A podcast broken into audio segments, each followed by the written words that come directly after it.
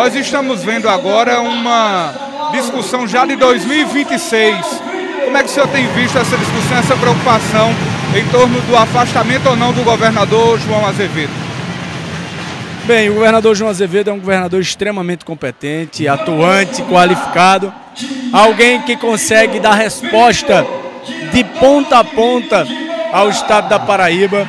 É obras por todo canto, asfalto por todo canto, creches por todo canto, obras na educação por todo canto, obras de estruturação e de força e de peso no sertão.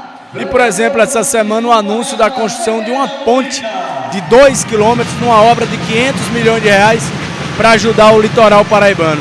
Acho que quem se posicionar contra o governo que tem feito tanto por tantos cantos pode ter prejuízo forte político, eleitoral e de personalidade e caráter. O governador tem que ter medo de um possível afastamento, de ser traído por agora aliados que podem se tornar adversários, na sua opinião?